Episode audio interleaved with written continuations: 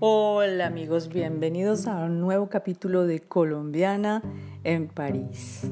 En el capítulo anterior les había contado acerca de la fiesta de Navidad del señor Martínez, el padre de Juan David, y de la experiencia psicodélica de dos franceses y de un holandés al probar el mate que nuestros amigos argentinos habían llevado a la fiesta.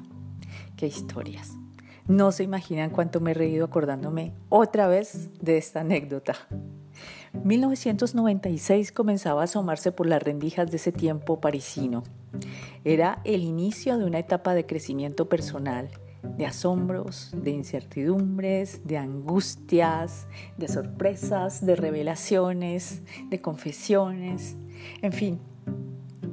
El 1996 que viví apuntaba a ser uno de los años más mágicos de los años que viví en París. Así que siempre rondaba también en mi mente la pregunta de que si había tomado una buena decisión, a ver si, no sé, el haber cruzado el Atlántico para vivir en esta ciudad tan absurdamente hermosa y cercana y lejana a la vez, había sido la buena decisión. No lo sabía. Menos mal, le agradezco a Julio Cortázar, en realidad, que me, me hizo una prevención. Él me advirtió en su rayuela que me iba a cruzar con un sinnúmero de situaciones que son totalmente propias de París y que irían a ser parte de mi vida cotidiana. Por ejemplo, esa sensación de vivir en otra dimensión cuando estás en el metro. Es otro tiempo. Sentir que el tiempo está ahí, en el subterráneo, pero cuando sales es otro tiempo. En el metro cada vagón se llena con pasajeros que hablan solos, parejas que se besan apasionadamente y hacen morirse de la envidia a quienes intentan ignorar sus devaneos pasionales. Hay pasajeros con miradas perdidas, ensimismados en sus pensamientos, en sus relojes, en sus libros. En realidad, cada quien tiene su manera de estar en su burbuja parisina. En París, todos somos anónimos, pero Siento que todos somos felices de vivir en ese anonimato. Les cuento que la fiesta de Año Nuevo la pasé en la casa del señor Martínez, de nuevo, con Patricia, René y Juan David. Nina ya se había ido a Italia para pasar el año nuevo con sus padres. Fue muy agradable compartir la transición del año que empezaba al lado de mis amigos. Ellos aliviaron la, la nostalgia que sentí de no estar en ese momento con mi familia.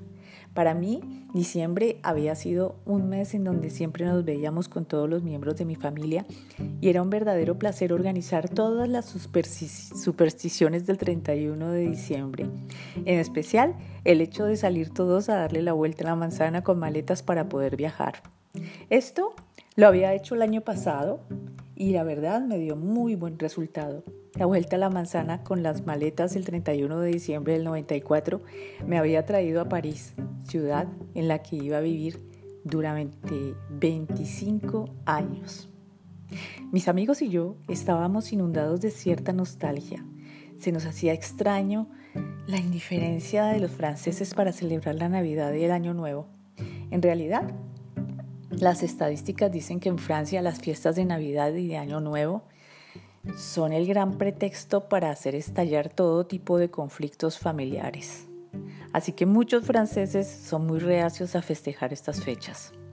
Para Patricia, René, Juan David y yo, que habíamos estado acostumbrados a festejar en Colombia la algarabía, la música, la pólvora, era muy extraño no poder disfrutar en París el mismo ambiente. A pesar de los esfuerzos del señor Martínez por hacer una fiesta lo más colombiana posible, nosotros sentíamos que en realidad no era igual nuestro diciembre en, Colombia. Cada uno de nosotros había comprado muy sagradamente una telecarte, una tarjeta telefónica de ese entonces, de los años 90, para poder llamar a nuestras familias desde una cabina telefónica. WhatsApp no existía y las cosas eran muy complicadas. Así que esperamos a que fueran las 12 de la noche para poder ir en medio del frío a encerrarnos en la cabina telefónica que estaba a pocos metros de la casa del señor Martínez. Qué frío hacía y además estaba nevando. La famosa telecarte. Nos daba muy pocos minutos y la verdad no era muy barata que digamos.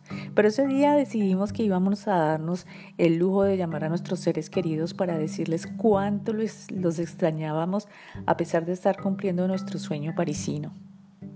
Los tres nos encontrábamos con los ojos llorosos después de salir de la cabina telefónica. El frío nos recordaba que teníamos que entrar de nuevo y afrontar que nuestras soledades transatlánticas se reconfortaban a través de nuestra complicidad de amigos. Sabíamos que ese estado de ánimo iba a pasar pronto y de nuevo al comenzar el 96 los proyectos, los sueños por realizar nos harían sonreír de nuevo y asumir el reto de nuevo de vivir en ese París tan absurdo, divertido y mítico en el que habíamos elegido vivir. Así que ese 1996 iba a ser un año de diferentes sorpresas y todo iba a comenzar con una revelación la semana que comenzaba en enero. No se pierdan el próximo capítulo de Colombiana en París. Hasta pronto.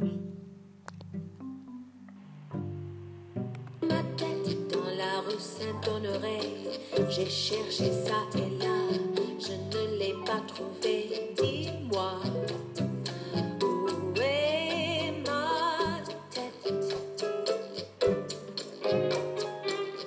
J'ai perdu mes bras sur la place de l'opéra, je ne les ai pas trouvés.